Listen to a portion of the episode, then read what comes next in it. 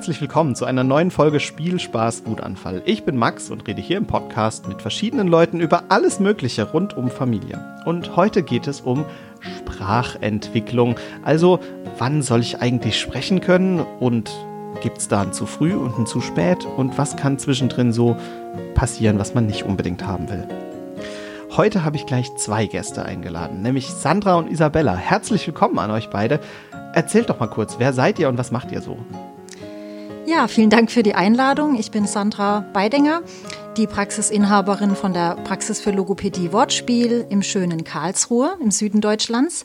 Ähm, genau, und wir haben die Praxis für Logopädie seit 13 Jahren in Karlsruhe und sind eine der größten Praxen Deutschlands mit eben Spezialisierungen auf die unterschiedlichsten Bereiche, mhm. vom Kleinkind bis zum Kreis. Und du, Isabella, was hast du für eine Rolle? Ich bin sozusagen die rechte Hand von meiner Chefin Sandra. Hallo an alle erstmal. Ähm, ich habe den Fachbereich Stimmtherapie und kümmere mich um viel Organisatorisches innerhalb der Praxis. Mhm. Wie kamt ihr denn überhaupt darauf, Logopäden zu werden? Logopäden sind ja Leute, die sich um Sprachstörungen oder Sprachfehler kümmern, wenn ich richtig weiß. Wie, wie kam das bei euch dazu? Genau, also ich für meinen Teil, ähm, Logopädie beschäftigt sich mit Sprache, Sprechen, Stimme, Schlucken, mhm. hat aber auch viele musikalische Anteile und ich komme bin geprägt sozusagen schon von Hause aus aus dem medizinischen Bereich. Mein Papa war Arzt, mhm. meine Mutter Krankenschwester. So war das Interesse fürs Medizinische schon immer da. Ja. Und dann bin ich aber auch zweisprachig aufgewachsen und war da früh konfrontiert mit ja, Hemmschwellen, sage ich mal, oder Ereignissen, die da mhm. entstehen können. Welche Sprachen waren das? Serbokroatisch und Deutsch dann eben, genau. Spannend. Mhm. Äh, Serbokroatisch, ist das relativ ähnlich oder relativ weit weg von Deutsch? Pff, relativ weit weg von Deutsch, würde ich sagen. Mhm. Es ist deutlich einfacher grammatikalisch als die mhm. deutsche Sprache. Ich musste ja im Studium Hebräisch und Griechisch, also Altgriechisch lernen. Und das ist auch sehr weit weg. Äh, ich bin froh, dass ich das nicht als Muttersprache dabei hatte. Und wie kam es bei dir dazu? Ich war selber als Kind bei der Logopädin. Ähm, jetzt würde ich sagen, das ganz klassische Störungsbild, womit die Kinder zu uns kommen. Und das hat mich so positiv geprägt, weil ich immer ganz tolle Delfin, Glitzerdelfin, Belohnungssticker bekommen habe, ähm, dass der Beruf tatsächlich in meinem Kopf geblieben ist. Es ist eine Mischung aus Medizin, man hat was mit Menschen zu tun, es ist vielfältig und so habe ich darauf hingearbeitet, Logopädin zu werden. Hast du noch die Delfin-Belohnungssticker? Nein. Oh. Aber meine Kinder kriegen ganz andere, tolle andere Sticker. Cool. Dinos und Einhörner und Hunde. Wenn ihr einen Delfin-Belohnungssticker mit Dino von Spielspaß Wutanfall haben wollt, dann schreibt uns doch einfach eine Direct Message bei Instagram oder an post at Spielspaß Wutanfall. Wir haben nämlich welche und dann schicken wir euch die wahrscheinlich einfach so zu. Delfin-Belohnungssticker mit Dino drauf, ohne Delfin und ohne Glitzer, aber mit Spielspaß Wutanfall drauf. Jetzt mal die Frage, was macht ein Logopäde? Ich habe das immer so ähm, im Kopf, wenn jemand stottert, dann muss er zum Logopäden. Gibt es da noch mehr bestimmt, oder?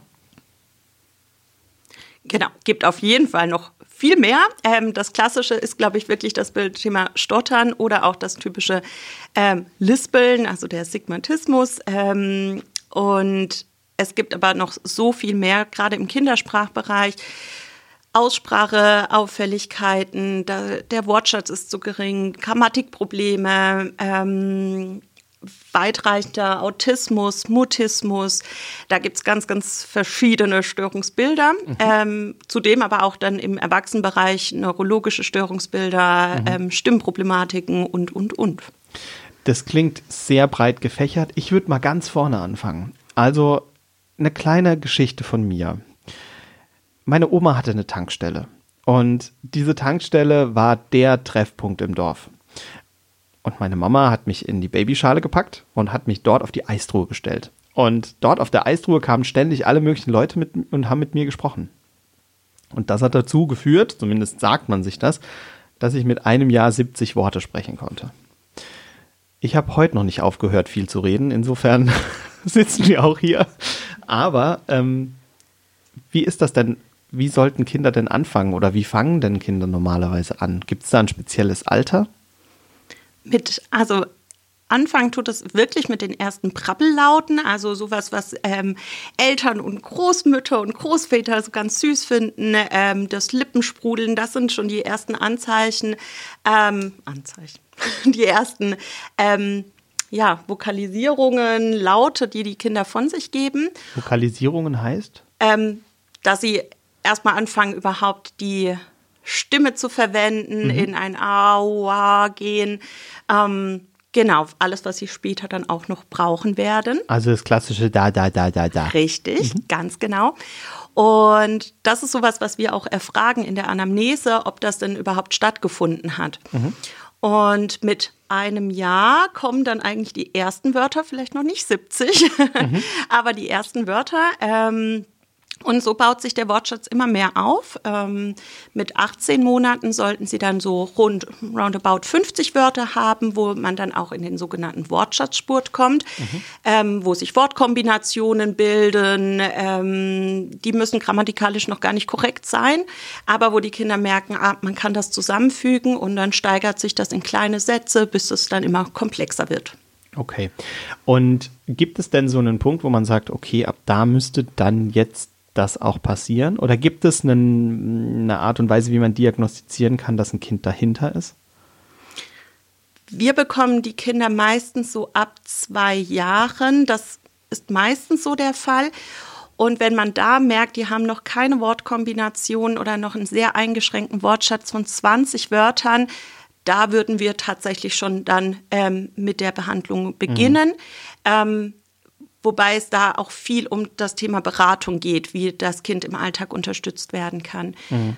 Vorzeitig sind aber auch Auffälligkeiten da. Wir haben eine Kollegin, die spezialisiert darauf ist, ähm, wenn zum Beispiel das Zungenband verkürzt ist. Das heißt, die Kinder schon nicht trinken an der mhm. Brust der Mutter.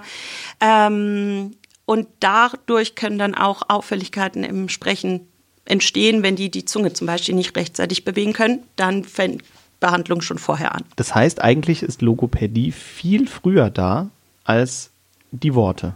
Ja. Spannend. Wie sieht es dann mit Verständnis und Entwicklung der eigenen Sprache aus? Also ich habe immer das Gefühl, dass meine Tochter viel früher Sachen versteht und zuordnen kann, wenn wir die sagen, als sie die selbst ausdrücken kann. Und erst dann lange später kommt, dass sie selbst äh, versucht, die Worte nachzuformen. Ist das denn oft so? Und ab wann kann man denn sagen, verstehen die Kinder überhaupt, was man erzählt? Die Kinder arbeiten vor allem ganz am Anfang mit dem Blickkontakt. Deswegen ist der ganz arg mhm. wichtig, auch in der, ähm, in der Entwicklung des Kindes.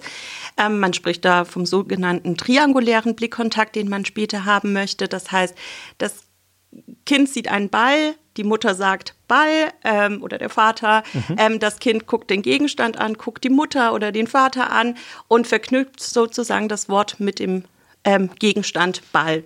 Und dementsprechend ist das Verstehen auf jeden Fall ganz arg ähm, entscheidend am Anfang auch. Genau, also wichtig von der Vorläuferfähigkeit ist ja auch das Hören an sich schon. Damit fängt es ja schon mal an. Also die Sprachfähigkeit oder dieses Expressive, dass man sich darauf konzentriert, wie viel sprechen die Kinder, wie viele Wörter sind schon da, mhm. dass man nicht vergisst, das Hören an sich ist der Vorläufer. Und das beginnt im Prinzip ja schon in der, in der Schwangerschaft, also im letzten Drittel der Schwangerschaft ist das Gehör schon komplett ausgereift.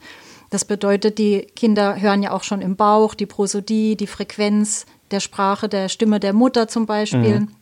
Und man weiß da auch aus, aus verschiedener Forschung, dass da auch die Kinder schon unterscheiden können, tatsächlich den Stimmklang ja. der eigenen Mutter im Vergleich zu anderen ähm, Sprachen oder Stimmen. Und somit fängt es eben schon mit dem Hören an. Also wenn mhm. die Kinder von Geburt an nehmen die ja dann schon auf und Laute und Worte.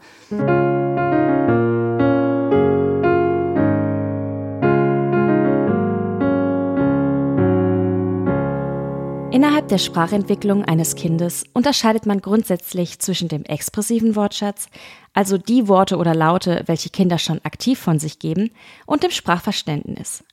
Hier geht es darum, was Kinder schon verstehen. Zwischen dem dritten und vierten Lebensmonat reagieren Kinder in gewohnter Umgebung auf Sprache mit Verhaltensänderungen. Dabei verstehen sie jedoch nicht, was gesagt wird, sondern wie etwas gesagt wird. Ab dem sechsten Monat können Kinder die Sprache und Stimme zwischen einer vertrauten und einer fremden Person unterscheiden. Außerdem reagieren sie auch auf Musik. Zwischen dem 10. und 12. Monat reagieren sie dann auf ihren eigenen Namen sowie auf einzelne Aufforderungen oder Verbote. Knapp ab dem zweiten Lebensjahr ist das Sprachverständnis dem aktiven Wortschatz dann bereits weit voraus. Und ab ca. dreieinhalb Jahren hört ein Kind Geschichten zu, beantwortet leichte Fragen und befolgt Doppelaufträge. Mit ca. fünf Jahren denkt es dann in Beziehungen, erwirbt unter anderem Wissen, sammelt sprachliche Erfahrungen und benutzt Sprache als Kommunikationsmittel.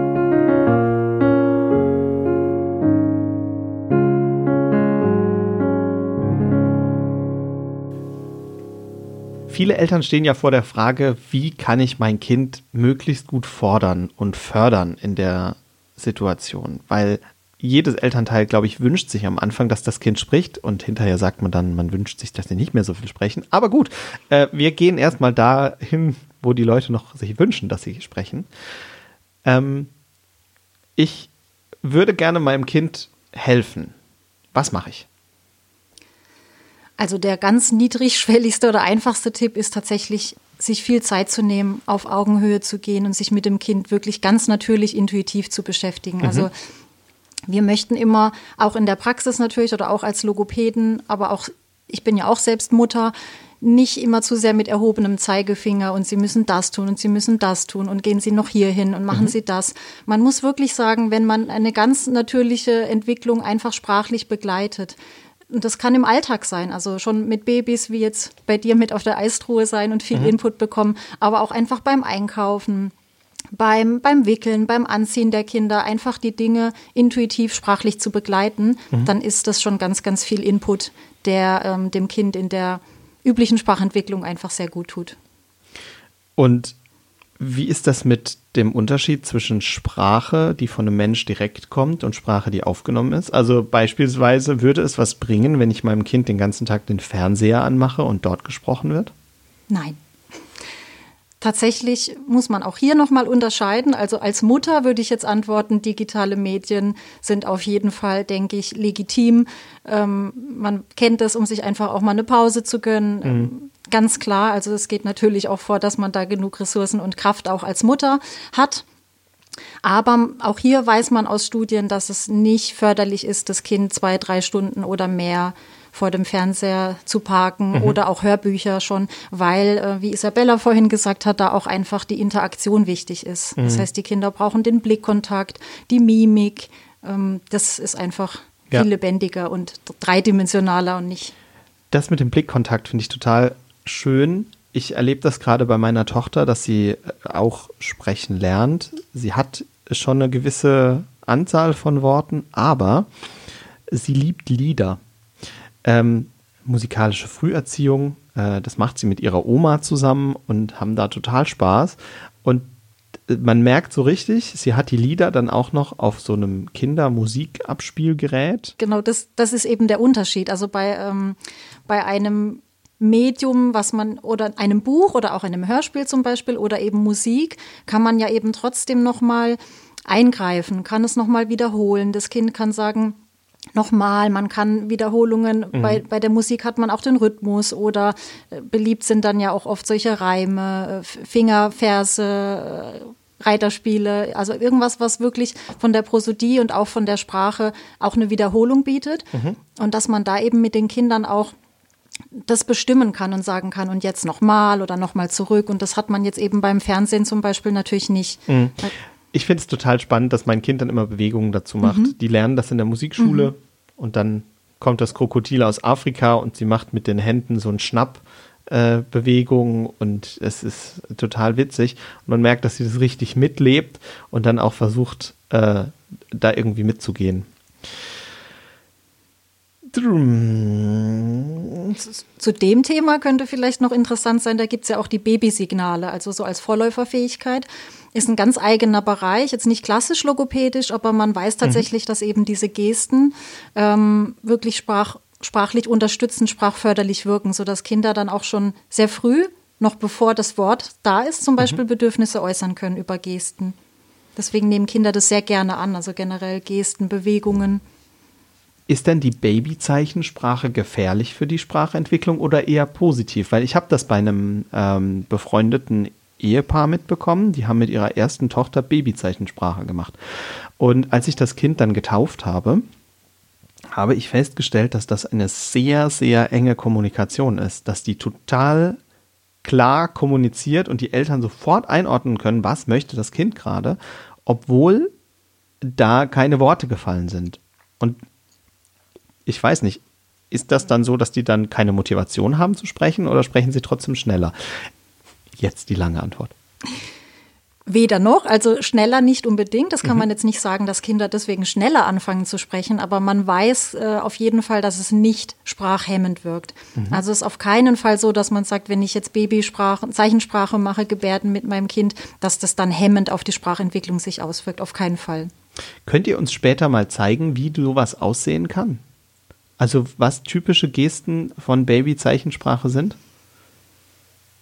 Kennst du von Paargebärden? Von? Isabella macht das später mal für euch nach und wir zeigen euch das auf Insta. Guckt mal rein. Instagram, Spielspaß, Wutanfall. Und wenn ihr Fragen habt, dann schreibt uns einfach.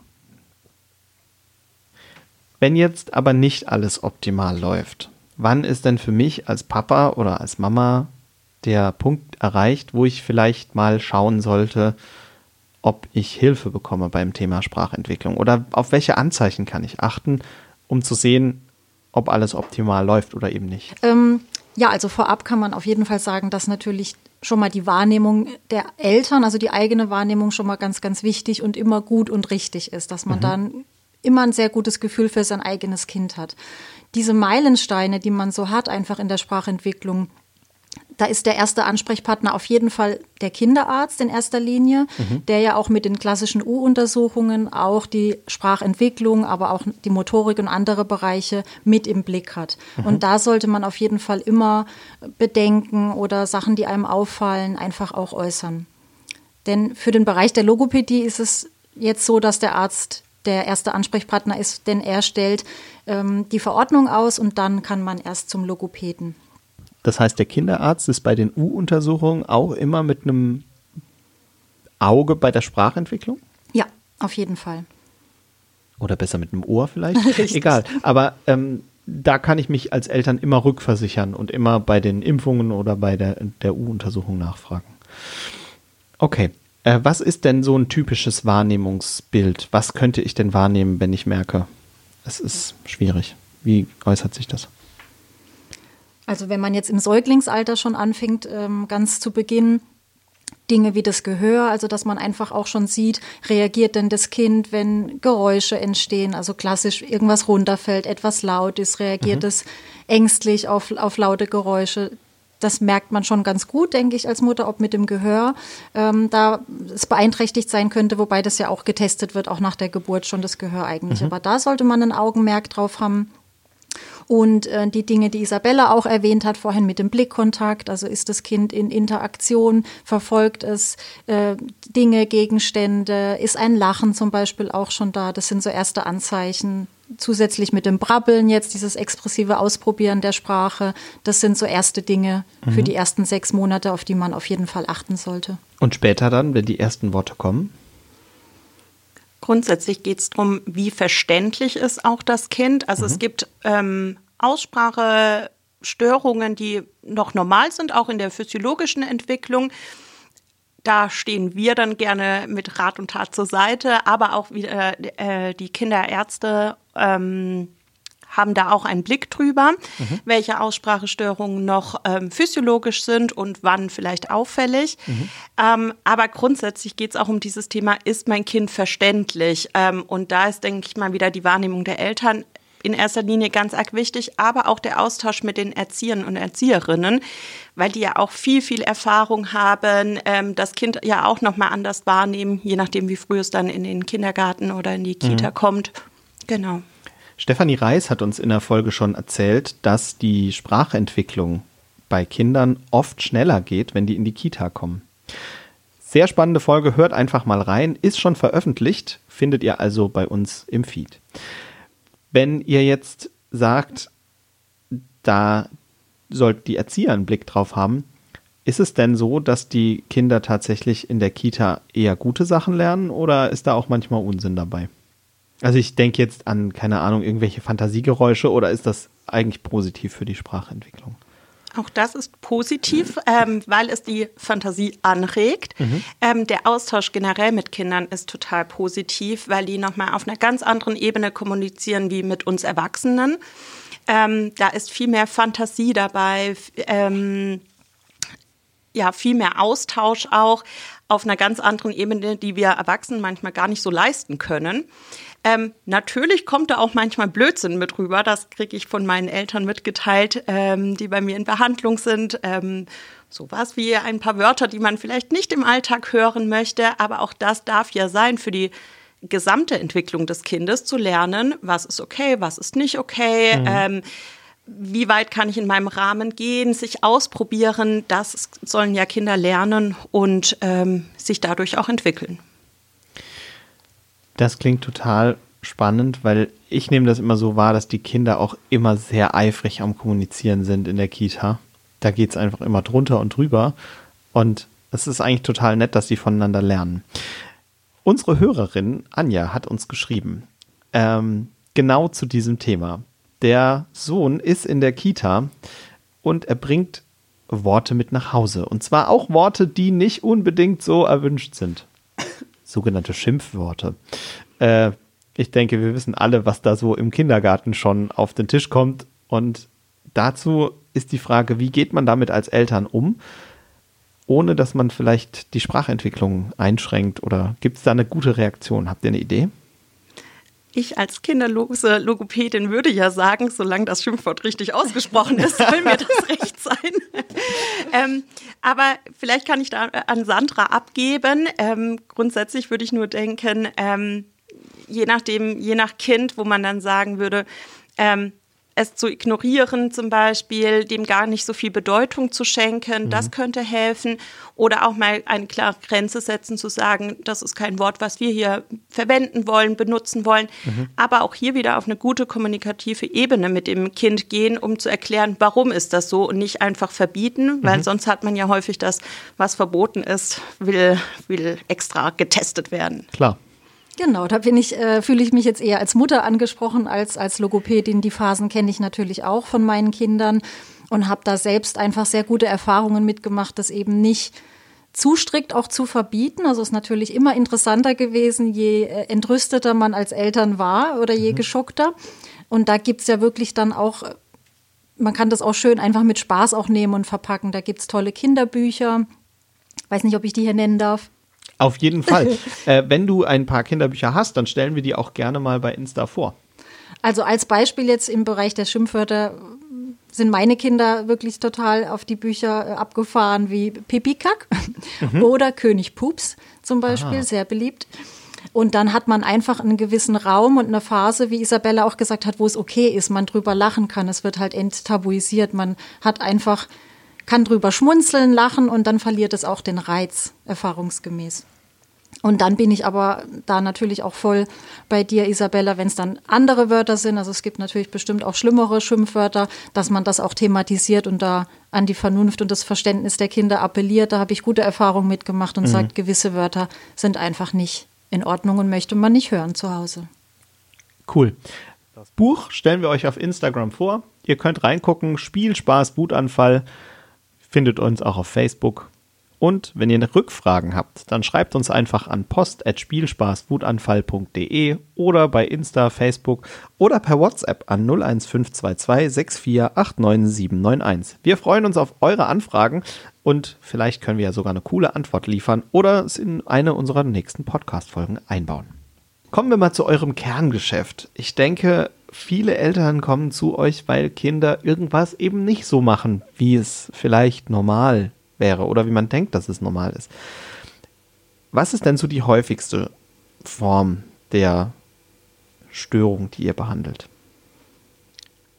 Es sind vor allem die Aussprachestörungen. Also sowas wie Lispeln? Sowas wie Lispeln, mhm. genau. Ähm, da sprechen wir eher von ja, einer Aussprachestörung, ähm, die tatsächlich zu einem gewissen, bis zu einem gewissen Alter ähm, auch noch okay ist und physiologisch ist. Wie lang? Und zwar bis zum roundabout sechsten Lebensjahr. Mhm. Ähm, wenn, wir haben auch Eltern, die mit äh, ihrem dreijährigen Kind zu uns kommen aufgrund des Lispelns, die schicken wir auch tatsächlich aktiv weg, mhm. geben Tipps mit, was man da schon mal so ein bisschen mundmotorisch unterstützen kann. Ähm, aber häufig ist das tatsächlich etwas, was sich oft von alleine wieder gibt. Mhm. Und wenn nicht, wie gesagt, so kurz vor der Einschulung, ja. ähm, dass sie sich da nochmal vorstellen. Das heißt, Lispeln ist jetzt was, was bei Kindergartenkindern überhaupt kein Grund zur Sorge ist? Erstmal nicht. Wenn sich aber dabei noch herausstellen sollte, dass zum Beispiel die Mundmotorik mit beeinträchtigt ist, das Kind die ganze Zeit mit offener Mundhaltung, also einem hängenden Unterkiefer, ähm, Mundatmung mhm. da sitzt, sehr insgesamt sehr hypoton ist, das heißt wenig Muskelspannung im ganzen mhm. Körper hat, ähm, da kann man auf jeden Fall schon vorher aktiv sein. Mhm. Wenn es nur dabei, wenn es nur so sein sollte, dass beim S die Zunge zwischen den Zähnen durchkommt, würde ich da noch sagen, ist in Ordnung. Okay. Dann, wie kann ich denn die Ursache davon finden? Also gibt es eine Ursache fürs Lispeln? Ist das einfach wenig Muskelspannung oder äh, ist das antrainiert? Es kann in der Entwicklung vorkommen. Ähm, manchmal kann es genetisch bedingt sein. Es kann auch sein, dass zum Beispiel ein Elternteil selber lispelt oder auch eine Erzieherin und das Kind ähm, diejenige Person als Sprachvorbild nimmt und man mhm. das dann einfach nachmacht, genauso wie ein Geschwisterkind oder ein enger Freund oder eine enge Freundin. Es kann am Muskeltonus liegen, ähm, muss aber nicht so sein. Wie beuge ich denn als Eltern dem Lispeln vor? Man kann spielerische mundmotorische Übungen machen. Mhm. Ähm, sowas wie ein Gummibärchen auf ein ähm, Schaschlikspieß stecken und dann das Gummibärchen putzen, indem man erstmal mit der Zunge die Öhrchen putzt und die Nase und die Beine, um da einfach so ein bisschen Koordination und ähm, Muskelkraft zu fördern. Mhm ähm, Sachen mit Strohhalmen ansaugen. Da kann man tolle Bilder draus machen. Vielleicht können wir da auch ein paar Tipps da noch mitgeben für die Seite. Das machen wir super gerne. Da machen wir einfach gleich ein paar Tipps. Wie fördere ich die Mundmotorik? Machen wir für euch auch als Video auf Insta. Lispeln vorbeugen klingt schon mal super. Was genau mache ich denn, wenn mein Kind betroffen ist und ich merke, mh, mm, es ist jetzt sechs und es ist immer noch so, dass die Aussprache doch sehr lispelig ist? Der erste Weg ist auf jeden Fall zum Kinderarzt oder zur mhm. Kinderärztin. Ähm, das wird ja bestimmt auch vorher schon mal Thema dann gewesen sein. Ähm, diese stellen dann eine Verordnung aus, eine Heilmittelverordnung. Mhm. Und damit stellt man sich dann beim Logopäden oder der Logopädin vor. Und Genau, und dann findet eine Anamnese und ein Diagnostikverfahren statt. Ähm das heißt, es wird geschaut, was ist eigentlich da und äh, welche, welches Problem liegt vor. Ja? Genau. Es finden Elternberatungen statt und dann ähm, wird die richtige Position des äh, Lautes trainiert. Mhm. Und da werden auch viele Hausaufgaben mitgegeben. Das heißt, dass die Kinder äh, mit den Eltern auch im Alltag weiter üben, sodass sich das dann überträgt.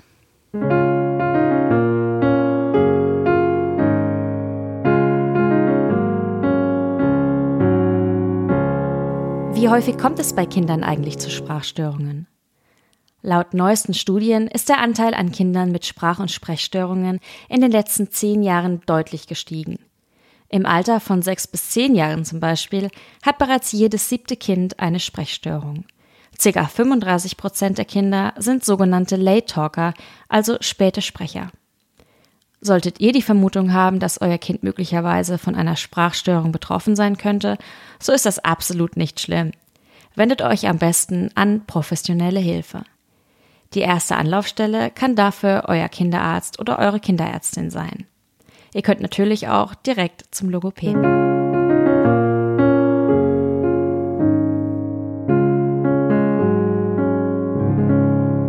Und wie ist das mit anderen Buchstaben? Das Lispeln ist ja klassisch nur das S. Ähm, wenn ein Kind einen anderen Buchstaben nicht aussprechen kann, ist es dann anders oder ist es genauso?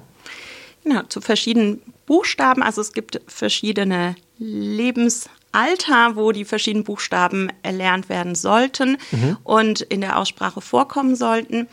Ähm, und je nachdem muss dann entsprechend früher reagiert werden. Deswegen das Lispeln ist wirklich was, was man eigentlich ganz zum Schluss macht, weil mhm. es zu, auch zu keiner Wortbedeutungsunterscheidung kommt, ob das Kind Sonne oder Sonne sagt. Jeder weiß, was gemeint ist. Mhm. Wenn das Kind jetzt aber statt einem SCH ein S spricht und sowas sagt, es gehe gerne in die Sule, mhm. dann kann auch die Wortbedeutung nicht ganz klar sein.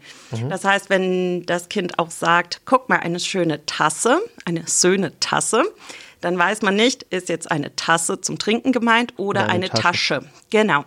Und das SCH, das sollte so um das fünfte Lebensjahr ungefähr äh, erworben sein und muss dann entsprechend vorher behandelt werden. Mhm. Was ist denn so das Früheste, was sitzen sollte? Als erstes kommen tatsächlich die labialen Laute, also wo der Lippenschluss gegeben ist, sowas mhm. wie das M. Mhm. Ähm, die Vokale sind ganz am Anfang schon da. Das hört man ja auch viel bei dem Geprabbel, bei genau bei ja. der ähm, sogenannten Babysprache. Ähm, auch eins der ersten äh, Laute ist zumindest in unserem Kreise das R. Ähm, das wird auch schon recht früh erworben mit circa zweieinhalb Jahren. Mhm. Ähm, genau, und so baut sich das dann langsam auf. Ich komme mal zu einem anderen Problem, das auch noch relativ häufig ist. Wahrscheinlich kennt jeder aus seiner eigenen Kindergartenzeit ähm, auch andere Kinder oder hat es selbst gehabt ähm, mit dem Stottern. Stottern ist ja wahrscheinlich auch ein logopädisches Thema, oder? Auf jeden Fall. Wir haben bei uns in der Praxis da auch Kolleginnen, die spezialisiert sind, speziell ähm, auf den Bereich Stottern. Mhm. Ich habe es selber auch an meinem eigenen Kind erfahren, ähm, das als Kind gestottert hat. Meine jüngste Tochter mit anderthalb und kann da auch jetzt mehr nachfühlen, auf jeden Fall auch als Elternteil. Wie war das? Meine Kinder waren sprachlich immer sehr früh und sehr fit, sage mhm. ich mal, die Mädels, genau. Und die jüngste eben auch, hat sehr früh sehr viel gesprochen. Und dann mit anderthalb fing es dann aber an, dass die ersten Wörter stecken geblieben sind, wie Eltern mhm. das ja auch oft beschreiben in der Praxis. Und ja, nach und nach wurde das dann immer, immer mehr und man hat dann auch den Leidensdruck beim Kind gesehen, obwohl sie anderthalb, ein Dreiviertel war, aber mhm. die Anstrengung im Gesicht sieht man dann eben oft bei den Kindern, wie sie wirklich versuchen, das Wort dann trotzdem noch rauszubringen tatsächlich. Und ja, war als Elternteil nicht immer ganz einfach. Als Mama, was denkt man dann da so? Oh, muss ich schnell handeln, so gerade mit dem fachlichen Background? Oder ist das dann so, dass man denkt, ja, das verwechselt sich? Nee, tatsächlich war es da jetzt natürlich gerade andersrum, dass ich weiß, dass es beim Stottern im Prinzip nicht heilbar ist. Mhm. Ähm, man da sehr gut natürlich mit den Methoden flüssiges Sprechen sich antrainieren kann und da auch sehr gut mit umgehen kann, keine Frage. Es gibt ja auch viele berühmte Leute wie äh, Ed Sheeran zum Beispiel, der Stotterer ist. Aber wenn man dann das am eigenen Kind dann nochmal erfährt, ist es ist emotional natürlich schon äh, belastender. Geholfen haben aber dann die klassischen logopädischen Tipps tatsächlich. Mhm. Also bei uns ist es ähm, hat es sich gelöst sozusagen. Es gibt bei den Kindern okay. ähm, häufig eine Phase, also bei uns war es jetzt eben ungefähr der zweite, das zweite Lebensjahr, wo Stottern gehäuft auftritt. Und bei 70 bis 80 Prozent der Kinder verschwindet es aber tatsächlich wieder. Mhm. Was sind denn die Ursachen dafür, dass Kinder stottern?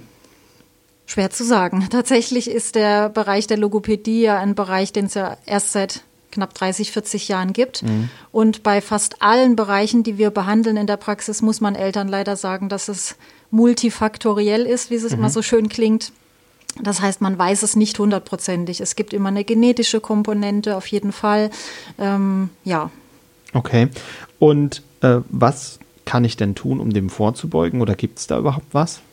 Also wichtig zu, für Eltern zu unterscheiden ist auf jeden Fall schon mal, dass es ja auch die normalen Sprechunflüssigkeiten gibt, die wir ja alle kennen. Mhm. Das heißt, dass wir manchmal auf ein Wort nicht kommen oder auch mal stecken bleiben oder wenn wir aufgeregt sind, ins Stottern geraten. Also es gibt ja auch Sprechflüssigkeiten, die uns, Unflüssigkeiten, die uns allen bekannt sind und die auch bei Kindern eben dann schon auftreten können bevor man zum Logopäden auf jeden Fall geht, also wenn das beginnt und einem gehäuft Sprechunflüssigkeiten auffallen, ist es einfach wichtig, sich da viel Zeit zu nehmen, mhm. sich auf die Augenhöhe des Kindes zu begeben, ähm, den Druck rauszunehmen, auf jeden Fall, genau, und zu beobachten. Und wenn man sich da unsicher ist, eben auf jeden Fall auch den Kinderarzt ansprechen oder auch mal zu einem Beratungsgespräch zum Logopäden zu gehen, der mhm. das dann auch noch mal besser einschätzen kann. Das heißt, wenn mein Kind betroffen ist, ist auch wieder erste Anlaufstelle Kinderarzt.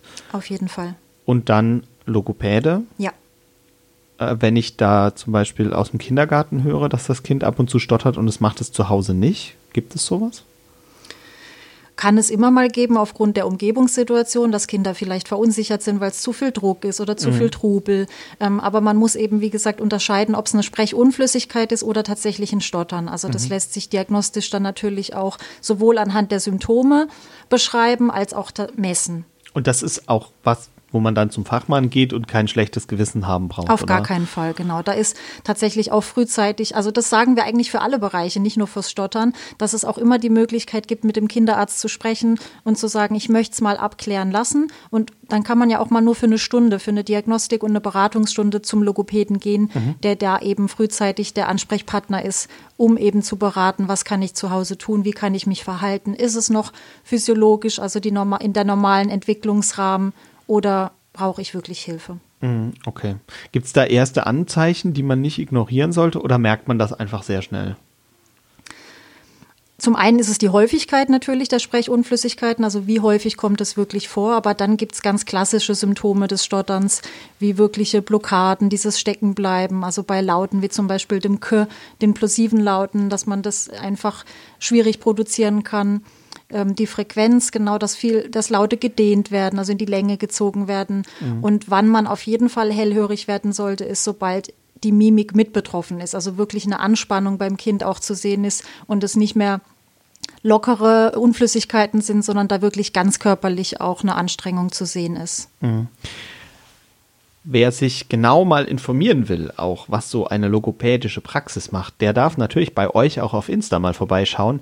Wortspiel Karlsruhe heißt euer Kanal und eure Praxis heißt Wortspiel. Das heißt, wenn jemand aus Karlsruhe kommt und gerade ein Problem hat, kann sicher auch mal bei euch vorbeikommen. Ansonsten auf Insta macht ihr eine tolle Arbeit mit ganz viel Infos. Schaut doch mal rein.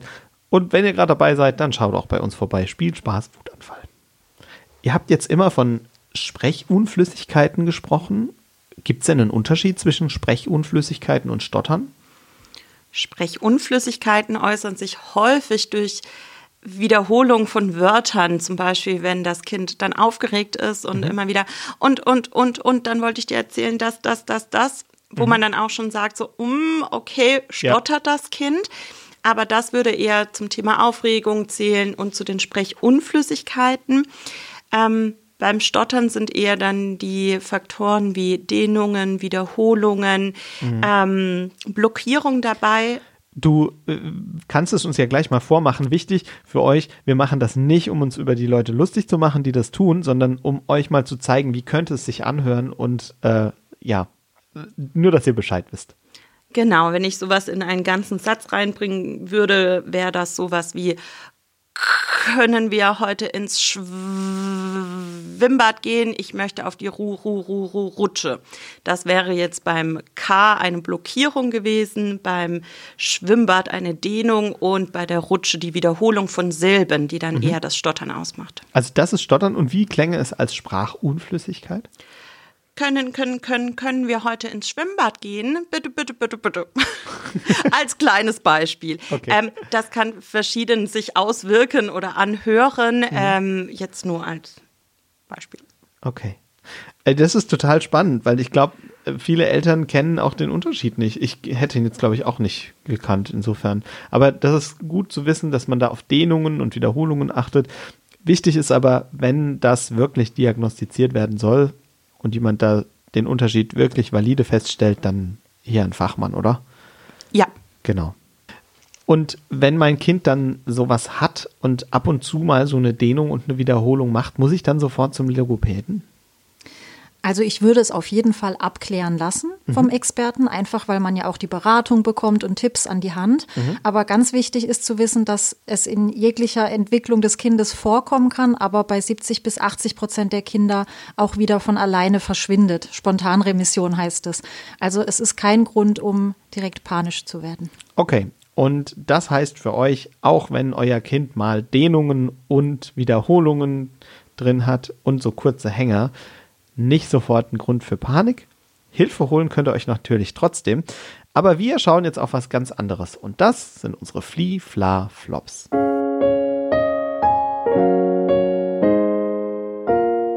Flee-Fla-Flops. Ihr habt was mitgebracht und für uns vorbereitet, nämlich fünf tolle Flops. Ich bin ganz gespannt. Wollt ihr euch abwechseln und uns dann auch erklären, was genau ihr euch ausgesucht habt? Sandra, fang doch mal an. Also der, der erste Satz, den sowohl viele Eltern bestimmt auch bestätigen können, aber auch wir als Logopäden, den wir sehr häufig hören, ist der Satz, das verwächst sich noch. Warum ist das so schlimm? weil das häufig benutzt wird von verschiedenen Fachkräften, also nicht nur Ärzte, sondern manchmal ja auch die Oma, die sagt, das kommt noch, oder mein Kind hat auch sehr spät gesprochen. Mhm. Ähm, und wir natürlich auf der einen Seite, wie gesagt, keine Panik wollen oder keine Angst, aber es verharmlost halt auch viele Bereiche und führt dazu, dass manche Eltern einfach zu spät auch beim Logopäden landen. Mhm. Das heißt, das verwechselt sich noch, ist eher so eine Verharmlosung, die man gar nicht so haben will. Richtig. Okay, euer zweiter Flop.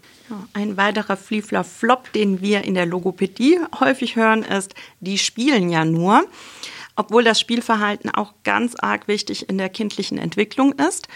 Mm, Kinder lernen zum Beispiel über das Funktionsspiel, wie man Gegenstände benutzt. Hier kann man wieder sprachlichen Input zu geben.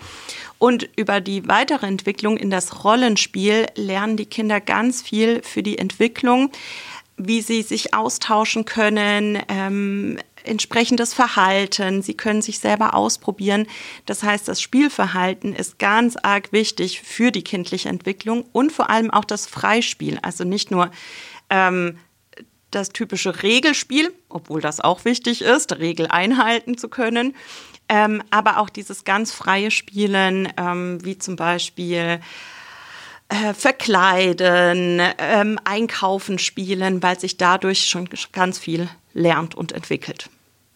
Und auch hier gerne der Tipp, weniger ist mehr. Also man braucht nicht für alles verschiedene spezielle Gegenstände, sondern wirklich, das fördert die, das Spielverhalten, auch die Sprachentwicklung und die Kreativität, wenn man hier Alltagsgegenstände umfunktioniert. Das heißt, auch Kinder haben eigentlich einen eigenen Impuls, selbstständig ihre Sprachentwicklung zu fördern, dadurch, dass sie sowas machen? Mhm, genau. Und da können dann Eltern ähm, wieder mitmachen und gemeinsam auf eine Ebene zu kommen. Und dankbar sein für das, was das Kind anbietet. Okay. Der dritte Flop. Beim Thema Mehrsprachigkeit ist es so, dass wir häufig Unstimmigkeiten haben nach dem Motto, Sie müssen mit Ihrem Kind nur mehr Deutsch sprechen. Es ist einfach ein wichtig zu wissen, dass eben Mehrsprachigkeit ja auch wirklich ein emotionales Thema ähm, ist. Also ich bin ja auch mehrsprachig aufgewachsen und es ist auch hier nicht zu verharmlosen oder zu verurteilen, dass einfach die Familiensprache einfach auch eine emotionale Verknüpfung hat. Und auch hier gibt es verschiedene Tipps und Hilfestellungen vom Logopäden, wie man mit Mehrsprachigkeit umgehen kann. Genau. Also nicht dafür verurteilen, wenn andere Sprachen gesprochen werden. Wie ist das denn generell? Ich frage jetzt einfach mal dazwischen, bevor wir zum nächsten Flop gehen. Ähm, ist denn Mehrsprachigkeit eher förderlich für die generelle Sprachentwicklung oder ist es eher hinderlich? Du hast Nein. es ja selbst erlebt. Hinderlich auf keinen Fall, förderlich ja. Also es ist immer ein großer Mehrwert und auch hier wichtig, egal welche Sprache, jede Sprache ist auf jeden Fall ein Mehrwert für die Entwicklung des Kindes. Es kursieren hier manchmal eben einfach noch alte ähm, Gedanken, dass man früher oft gesagt hat, man sollte eben so viel Deutsch wie möglich mit dem Kind sprechen, also auch im häuslichen Umfeld, mhm. dass das sehr wichtig ist. Aber man weiß eben, dass ein gewisser Input an deutscher Sprache bei einer physiologischen, also normalen, in Anführungsstrichen, Sprachentwicklung einfach ausreicht, mhm. dass das Kind da genügend Input sich dann auch zieht und es eben zu Hause genauso wichtig ist, die emotionale, die Familiensprache eben auszuleben. Wäre das denn sinnvoll, dass ich jetzt mit meinem Kind und meiner Frau äh, einen Tag die Woche nur auf Englisch spreche, dass es die Sprache lernt? Oder ist das eher Unsinn, weil es nicht meine Muttersprache ist? Richtig. Wenn du ein Native Speaker bist, also ein gebürtiger Engländer, wäre das bestimmt hilfreich. Da kann man, da gibt es verschiedene Methoden zu sagen, ein Ort, eine Sprache, ein Elternteil, eine Sprache. Also da gibt es verschiedene Ansätze. Aber um das Kind fördern zu wollen und man ist aber nicht Muttersprachler in einer gewissen Fremdsprache, ist es nicht zu empfehlen. Also bringt keinen Zusatznutzen, aber ist okay, wenn man es ausprobieren möchte. Ne? Ähm, wir kommen zum nächsten Flop. Da hätte ich den Stress im Alltag. Wir sind ja sehr, sehr in unserem Alltag äh, häufig gefangen. Ähm, Arbeit, Haushalt, Kinder. Ähm, hier noch Aktivitäten außerhalb, dass man sich einfach mal mehr auf das Kind einlässt, sich Zeit nimmt, ähm, mhm. sowohl für Gespräche, für die Kommunikation, als auch die Leichtigkeit der Kinder mitnimmt, ähm, auch in unser Erwachsenenalter. Kommunikation im Alltag ist also wichtig und der Stress steht dem manchmal im Weg. Ganz genau. Also Zeit nehmen, entspannen. Der fünfte Flop. Genau, der fünfte Flop wäre im Prinzip sowas wie, du musst nur mehr mit deinem Kind sprechen. Mhm. Gerade die Eltern, die bei uns in der Praxis ähm, landen oder die Kinder, die eben Therapie bekommen, die brauchen ja wirklich logopädische Hilfe. Also da liegt eine Sprachentwicklungsstörung vor oder ja. irgendein Laut, den die Kinder nicht aussprechen können. Und da ja, tut uns das immer sehr leid, wenn der Eltern da Unrecht getan wird, denn wie vorhin erwähnt, man weiß eben, es hat verschiedene Gründe, aber es liegt in den Fällen eben nicht an dem mangelnden Input der Eltern oder dass die Eltern mehr sprechen müssen mit dem Kind. Mhm. Damit haben wir unsere Flops, aber ich bleibe gleich dran. Aber erst kommt der Jingle.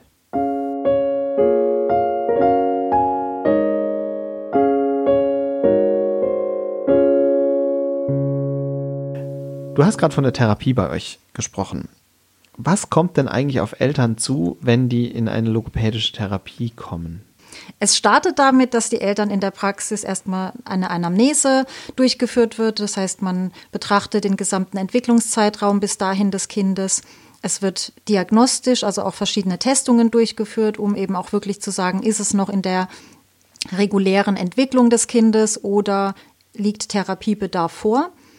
Und wenn die logopädische Therapie dann startet, ist es abhängig davon, was verordnet wird vom Arzt, aber in den meisten Fällen ist eine Einheit beträgt 45 Minuten, die Therapieeinheit, in der eben mit dem Kind die logopädische Therapie stattfindet zwischen Therapeut und Kind, entweder mit den Eltern in der Therapie mit dabei oder am Schluss dann eben die letzte Sequenz als Abschlussgespräch, in dem dann besprochen wird, was durchgeführt wurde und was auch zu Hause noch geübt mhm. werden kann. Die, die Dauer der Therapie ist total abhängig vom Störungsbild, sage ich mal. Sag mal ungefähr, wie lange dauert es? Also kommt wirklich total drauf an, um was es geht. Also bei einem Sigmatismus, bei einem Lispeln kann es zwischen 10 und 20 Stunden, manchmal auch noch schneller erledigt sein. Mhm. Wenn mehrere Laute betroffen sind oder auch das Stottern, ist es eine längerfristige Geschichte. Habt ihr denn hauptsächlich Kinder in der Praxis oder ist das gemischt? Gemischt. Wir sind ja eine sehr große Praxis, aber in den meisten Praxen wird es ähnlich sein. Ich würde schätzen 60, 70 Prozent Kinder, davon natürlich viele Aussprachestörungen, aber auch Stottern oder andere Dinge. Wir haben ja auch viele Kinder mit Syndromen zum Beispiel oder die mit Behinderungen auf die Welt kommen, mhm. aber auch viele Erwachsene. Wichtig ist trotz allem, auch wenn es Meilensteine gibt und wir natürlich eine Diagnostik durchführen, dass es in der kindlichen Entwicklung trotzdem jedes Kind ein Individuum ist und es immer eine individuelle Range gibt, also einen Spielraum und kein festes Zeitfenster oder ein Tag X, an dem etwas bei allen Kindern da sein muss. Und manchmal sagen Kinder ja auch nicht nur irgendwelche Sachen, die sprachlich komisch sind, sondern manchmal hauen die ja auch richtig coole Sprüche raus. Und das hört ihr in unserer Rubrik Kindermund tut Wahrheit kund. Wenn ihr uns dafür was schicken wollt, dann schickt uns doch eine Sprachnachricht per WhatsApp an 01522 6489791 oder als Sprachnachricht bei Insta, das geht auch bei Facebook oder an post.spielspaßwutanfall.de.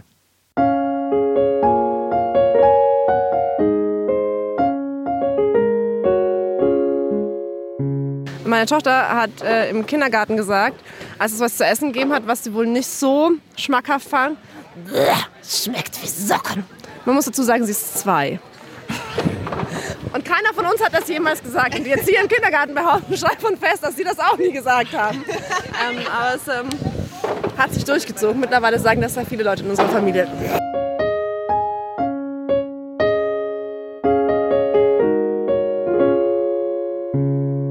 Sandra, was hast du denn mit deinen Kindern gemacht, um die beim Sprechenlernen zu fördern oder beim generell bei der Sprachentwicklung? Die geht ja noch viel weiter als nur der Anfang. Tatsächlich habe ich persönlich jetzt keine speziellen Kurse besucht oder mhm. irgendwas Außergewöhnliches getan, sondern Lesen ist eigentlich immer was, was man ja, was sehr niederschwellig ist oder für jeden verfügbar und was eine ganz gute Idee ist. Mhm. Meine Kinder haben da immer Bücher geliebt, die, die sich reimen, wie die Kuh Lieselotte zum Beispiel oder mhm. der Gryffalo, den kennen auch viele. Ja, und da machen Wiederholungen einfach auch Spaß. Ja. Ja, wir, wir lesen auch jeden Abend dasselbe Buch vor. Mhm.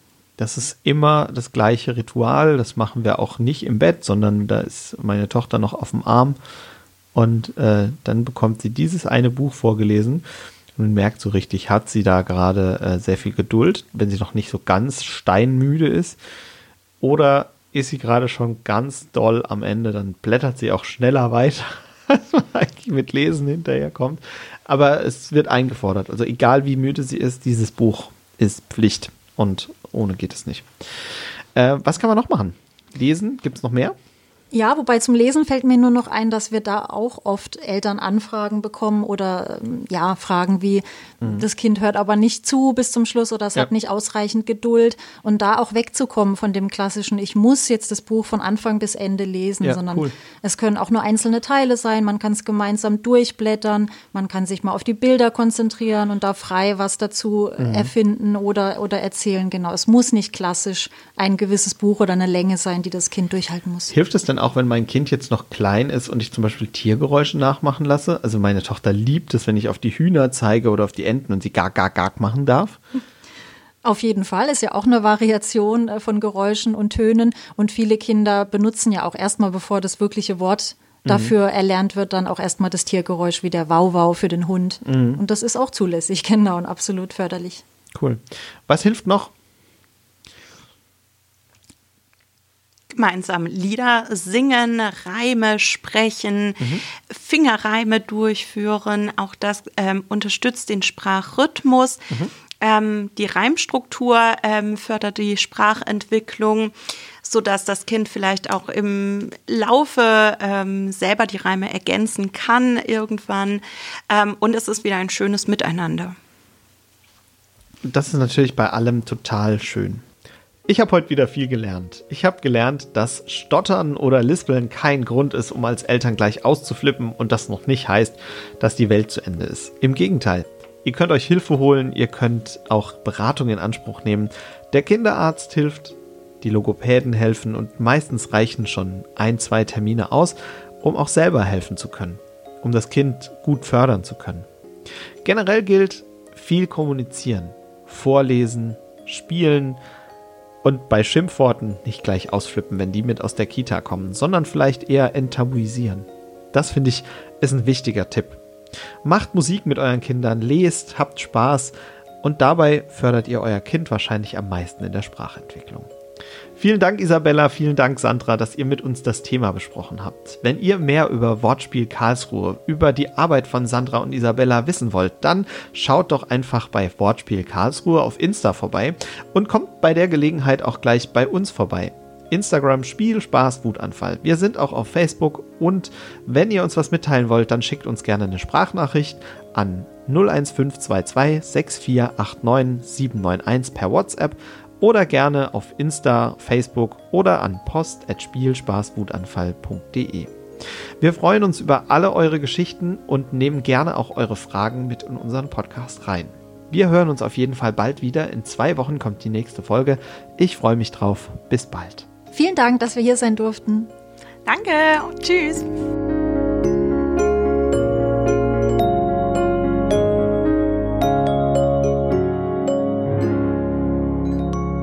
Spielspaß Wutanfall ist ein Podcast der Evangelischen Kirche der Pfalz.